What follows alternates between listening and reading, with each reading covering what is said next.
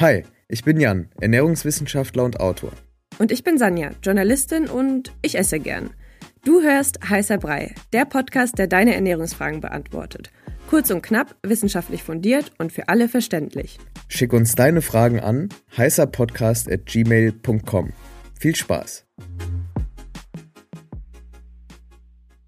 Da sind wir wieder, auch im neuen Jahr, mit einer neuen Folge.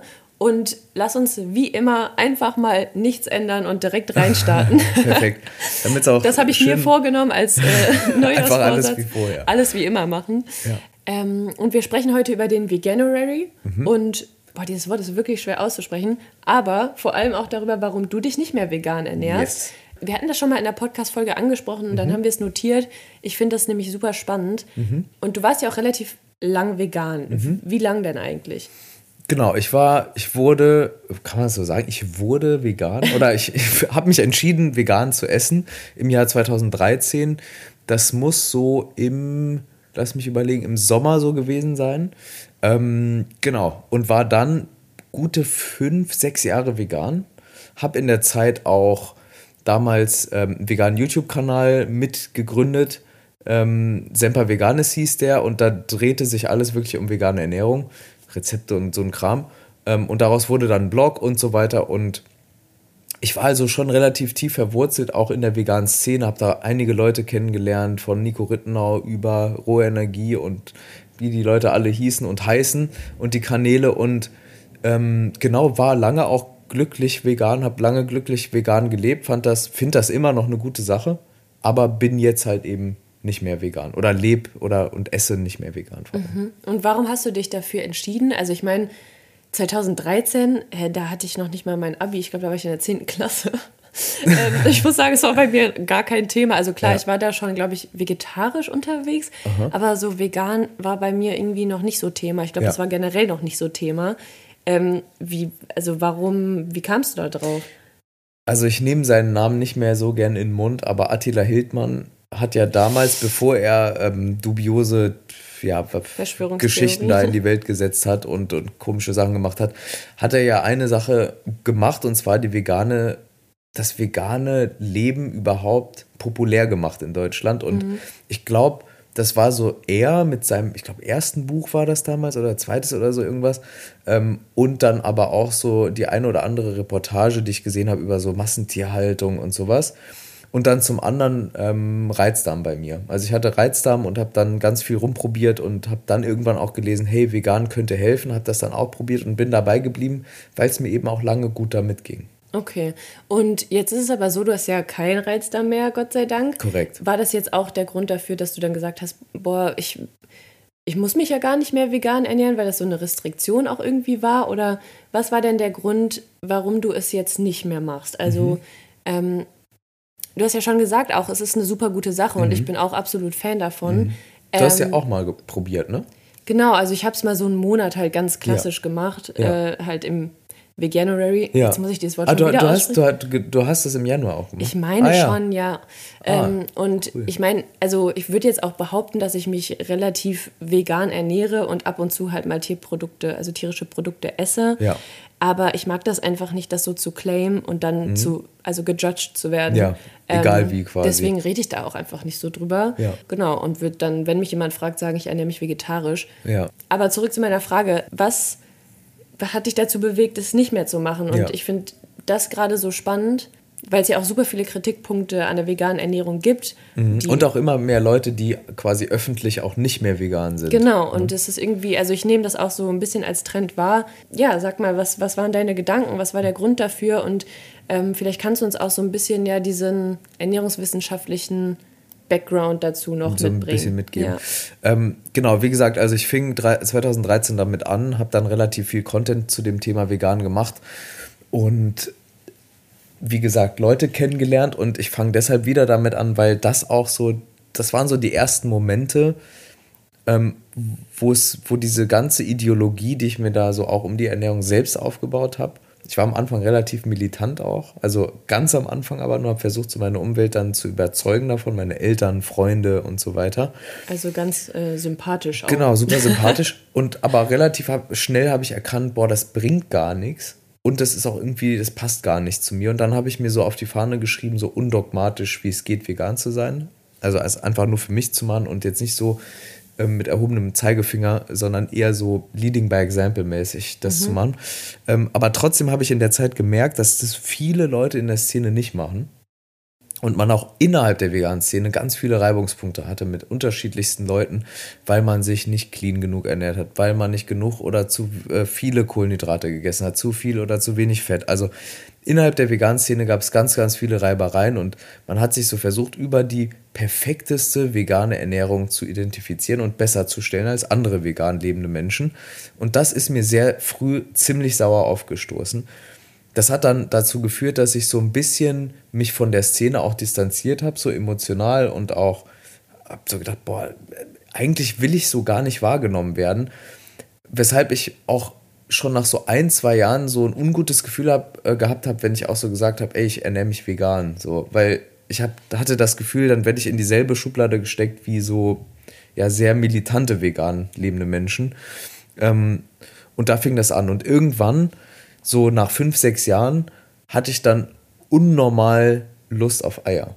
Also ich hatte richtig Heißhunger auf Eier. Ich konnte auch an nichts anderes mehr denken, als quasi diese, dieses einfach so, so gebratene Eier zu essen. Also so doof das klingt. Und ich hatte wirklich, also ich habe, ich war jetzt auch sehr bewusst vegan, würde ich sagen. Also ich habe sehr regelmäßig zweimal im Jahr mein Blut checken lassen. Habe Supplements genommen. Ganz um, kurz, wie ja, waren denn deine Blutwerte? Also voll gut. Okay. Ja, ich hatte, also am Anfang hatte ich einen leichten Eisenmangel und was hatte ich noch? Genau, einen leichten Eisenmangel vor allem. Den hatte ich dann ausgeglichen und sonst immer voll gut. Ich habe mich auch gut gefühlt. Und dann irgendwann gegen Ende, so im vierten Jahr fing es, glaube ich, an, da habe ich mich so immer öfter antriebslos gefühlt, immer irgendwie nicht so richtig klar in der Birne und so. Und dann dachte ich irgendwann, boah, vielleicht fehlt mir sowas wie keine Ahnung, mehr Cholin, was in Eiern zum Beispiel steckt, oder bestimmte gesättigte Fettsäuren oder vielleicht fehlt mir sogar Cholesterin, weil Cholesterin hat ja auch voll den negativen Ruf, aber ist zum Beispiel auch quasi Vorstufe von Vitamin D, wenn man das selbst über die Haut synthetisiert, also über Sonnenstrahlen. Und auch super wichtig für die Hormonproduktion von zum Beispiel Testosteron und so weiter. Ähm, und habe dann gedacht, boah, ey, vielleicht fehlt mir einfach da was. Und dann habe ich noch einen Testosterontest gemacht. Also habe äh, beim Endokrinologen gefragt, hey, kannst du mal bitte ein, äh, ein, Hormonprofil machen? Und dann kam dabei raus, ich hatte einen Testosteronmangel. Ähm, und dann habe ich gesagt, boah, nee, ey, ich habe so Lust auf Eier, ich habe einen Testosteronmangel, ich fühle mich eh nicht so gut. Ich esse jetzt einfach wieder Eier. Ich mhm. fange an. Also quasi einfach so auf deinen Körper gehört und dich danach gerichtet. Genau, ich habe auf meinen Körper gehört und mich danach gerichtet, habe Eier gegessen und die ersten paar Tage ist nichts passiert und dann aber plötzlich ging es mir so viel besser. Ich bin aufgewacht und hatte voll viel Energie. Krass. Und dachte so, ja, kann Placebo sein und was auch immer. Und ich hatte auch voll das schlechte Gewissen, Eier zu essen. Und dann ähm, habe ich das wieder sein gelassen eine Zeit lang und dann ging es mir wieder wie vorher. Mhm. Und dann dachte ich so, nee, Mann, ich, ey, also so sehr ich die Idee und die, die, ähm, vor allem die ethischen Aspekte verstehe und auch gut finde und sehr, sehr unterstützenswert und auch selbst ja, ich esse jetzt nicht, ähm, keine Ahnung, nur Tierprodukte oder so. Ich kann ja auch später darüber reden, wie ich mich jetzt ernähre, aber ähm, grundlegend finde ich das halt voll gut, aber ich habe mich einfach nicht gut gefühlt mhm. mehr dabei. Und dann ähm, wurde auch so der, äh, haben wir damals entschieden, den Content so nicht mehr auf vegan zu münzen, weil ich das dann auch nicht mehr vertreten konnte. Und ähm, dann habe ich das ziemlich lang so in der veganen Community, also so ein paar Freunde hatte ich dann noch so in der, in der Community, habe ich das auch gar nicht erzählt. Also, falls das jetzt jemand hört, kann sein, dass die das gar nicht wussten. Die so, oh mein Gott. Ähm, aber das zeigt halt nur so dieses Schambehaftete, was dann da oft mitgeschwungen ist, weil man halt echt krass gejudged wurde, auch teilweise. Ja, voll. Krass, ja. aber ich meine, eigentlich ja ein gutes Zeichen, wenn der Körper einem noch Signale gibt und ja. man die auch wahrnehmen kann. Also ich finde das immer voll gut. Voll. Das ist eigentlich ein mega gutes Zeichen. Und ich wollte auch noch sagen, so diese ethischen Gründe mhm. würde ich auch hier so, also lassen wir oft auch außen vor, einfach weil es halt hier um Ernährungswissenschaften ja. meistens geht. Ähm, aber du hast ja auch gerade schon gesagt, dass du es absolut supportest auch. Voll. Aber du hast ja gesagt, okay, dir hat dann auch was gefehlt. Ja. Und seitdem warst du auch nicht nochmal vegan, oder? Also hast ja einmal nochmal probiert und ab dann war es das aber. Genau, ich habe es dann, ich glaube, ich habe es danach noch ein, zweimal probiert. So, das muss irgendwann so, glaube ich, im Jahr vielleicht 2019, 20 so rum gewesen sein. Ähm, phasenweise und bin dann immer wieder quasi rückfällig geworden. Mhm. Also so, habe immer wieder Eier gegessen. Und dann irgendwann auch ähm, ab und zu mal Fisch ähm, und Milchprodukte wieder und habe einfach gemerkt, dass es hat sich so angefühlt, als hätte mir lange und ich will das jetzt auch gar nicht so äh, überdramatisch darstellen, aber als hätte mir lange so ein Puzzleteil in meiner Ernährung gefehlt. Und das wäre jetzt wieder da. Und jetzt, und dann habe ich so gedacht, boah, ich fühle mich voll gut und, und seitdem esse ich halt ähm, vegetarisch und ab und zu halt Fisch. Und fühle mich also mit meiner Ernährung so gut wie noch nie ohne mir das einzureden. Also es steckt jetzt keine Ideologie mehr dahinter und vorher war es halt so, vegan war für mich der heilige Gral und ich habe immer das Gefühl gehabt, wenn ich mich nicht gut gefühlt habe, dass es meine Schuld ist und nicht die sozusagen Schuld der veganen Ernährung, sondern meine Schuld. Ähm, und und habe, weil ich halt eben meine Ideo äh, Identität auch relativ eng damit verbunden hatte. Und jetzt muss ich sagen, mir geht's blendend. Ich esse halt meistens, worauf ich so Lust habe und vermisse aber auch nur bis so Phasen, die es mal gibt, auch keine so Landtiere, sage ich jetzt mal. Ab und zu habe ich Bock auf so, denke ich mir so, boah, so ein Burger mit normalem Beef wäre irgendwie auch mal wieder geil, aber ich esse es halt nicht aus. So, das ist dann eher so die, das ist dann meine, ich weiß, sehr, sehr ähm, doppelmoral geprägte ethische Grenze. Ja. Ähm, aber trotzdem, für mich ist es okay, für mich funktioniert es so. Und ich versuche halt, ähm, wie gesagt, sehr, sehr pflanzenbasiert esse ich nach wie vor. Also der Großteil meiner Ernährung ist pflanzenbasiert. Mhm. Absolut. Und ähm, wir haben ja gerade auch schon mal darüber geredet, dass das ja nicht nur bei dir so ist, sondern wir haben auch schon ein paar Fragen dazu bekommen. Mhm. Und ich sehe es auch selber so auf ähm, Insta oder mhm. so, dass viele anfangen, wirklich wieder so zumindest Fisch zu essen. Mhm. Ähm, was glaubst du denn, sind das ähnliche Gründe? Also das diesen, was denkst du, was, warum kommt dieser Trend gerade so ein bisschen auf? Ja, ich glaube, also ich glaube, wir Menschen denken immer, wir hätten so irgendwie alles verstanden und hätten so alle Nährstoffe, die es so gibt, verstanden und das stimmt ja gar nicht. Also nee. es, gibt, es gibt richtig viele Stoffe in Lebensmitteln, die wir noch nicht kennen oder deren Einfluss auf die Gesundheit wir noch nicht kennen. Wir kennen zum Beispiel die essentiellen Vitamine und Mineralstoffe, wir kennen die essentiellen Fettstoffe, DHA, EPA, wir kennen die essentiellen Aminosäuren, that's it. Und was und, wir halt, was wir halt aber auch gut kennen, ist ja unseren eigenen Körper genau, an sich, genau. so das Gefühl. Und ich glaube, deswegen ist es halt wirklich am smartesten, wenn man das isst, worauf man Lust hat und genau. was der Körper einem sagt. Und also ausgenommen jetzt natürlich von ethischen Gründen, ich eben schon gesagt. Aber ja, da einfach wirklich drauf zu hören, so wie jetzt auch bei dir in mhm. dem Fall.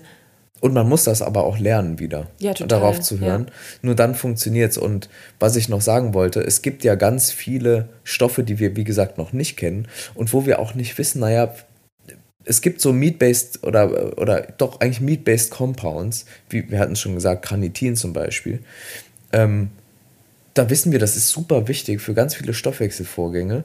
Es ist irgendwie nicht essentiell, ähm, weil man es auch selbst synthetisieren kann, wenn man genug ähm, andere Stoffe hat, Aminosäuren, andere Sachen, Kofaktoren.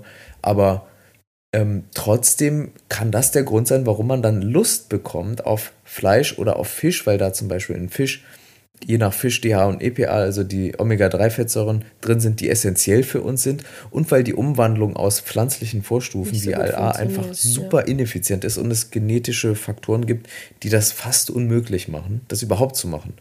Ähm, und da glaube ich, müssen wir ein bisschen weniger ähm, so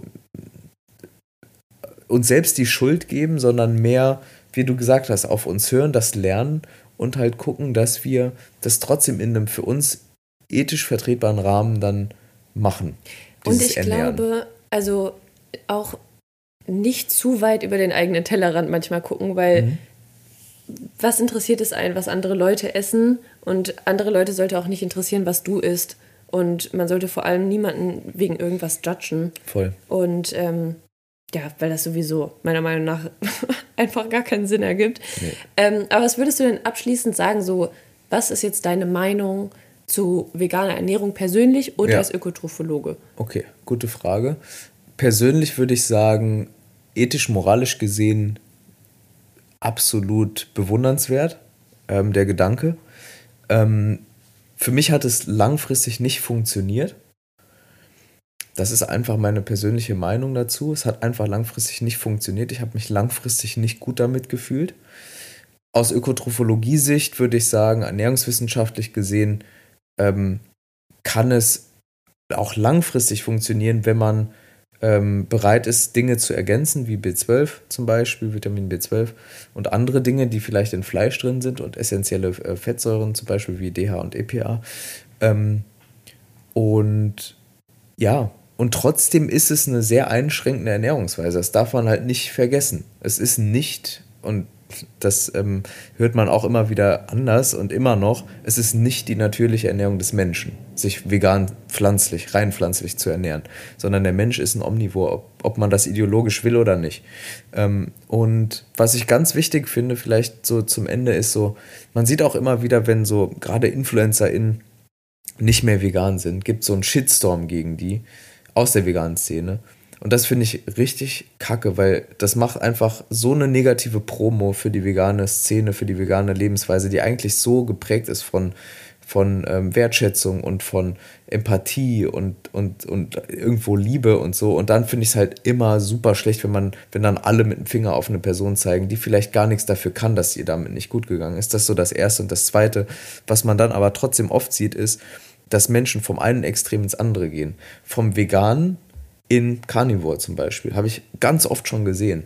Oder in andere Extreme. Und das sollte ähm, mal zu, zum Denken anregen, was da sonst noch dahinter steckt, weil das klingt und sieht für mich aus wie einfach der Hang zum Extremen und sich über Extrempositionen Zu irgendwie definieren. zu definieren und zu inszenieren. Und das, ähm, wie man zum Beispiel an Attila Hildmann sieht oder so, kann auch dann, also wenn True. man es jetzt wirklich Ja. abstrahiert, in, in ganz komische Formen übergehen, wo ich auch in der veganen Szene ganz viel gesehen habe, wo es sehr schnell auch ziemlich rechts wurde. Und, ähm, und das, ich will das überhaupt nicht ver, verallgemeinern. Und das ist wirklich nur ein Bruchteil gewesen meiner Erfahrung. Aber trotzdem gab es eben diese Splittergruppen dann, die sehr, sehr extrem sich abgegrenzt haben vom Rest der Gesellschaft und dann wie auf so einer kleinen Insel in ihrer eigenen Wahrheit, in ihrer eigenen Bubble gelebt haben. Ähm, und das ist, glaube ich, keine gesunde Art zu leben. Also der Schlüssel zum Glück eigentlich auf den eigenen Körper hören und sich ganz gründlich überlegen, was man ethisch und moralisch mit sich vereinbaren kann Ja. und was nicht. Genau. Und vielleicht für alle die, die jetzt Veganuary machen, ähm, lasst euch vielleicht nicht von der Podcast-Episode jetzt vom Weg abbringen. Testet das mal für euch aus. Macht es auch mal längerfristig. Ähm, trotzdem dachten wir, wir wollen mal die Erfahrung auch teilen, damit man so ein bisschen mehr Ausgewogenheit auch hat in der Berichterstattung, die man darüber so mitbekommt. Genau. Und dann würde ich sagen, schreibt uns doch gerne mal, ähm, was ihr über diese Folge denkt. Ich werde auf jeden Fall eine äh, Umfrage schalten. Und wenn ihr irgendwelche Fragen habt, gerne an heißerpodcast.gmail.com oder hier ins Fragenkästchen bei Spotify, wie immer. Genau. Und dann hören wir uns nächste Woche. Bis nächste Woche. Ciao.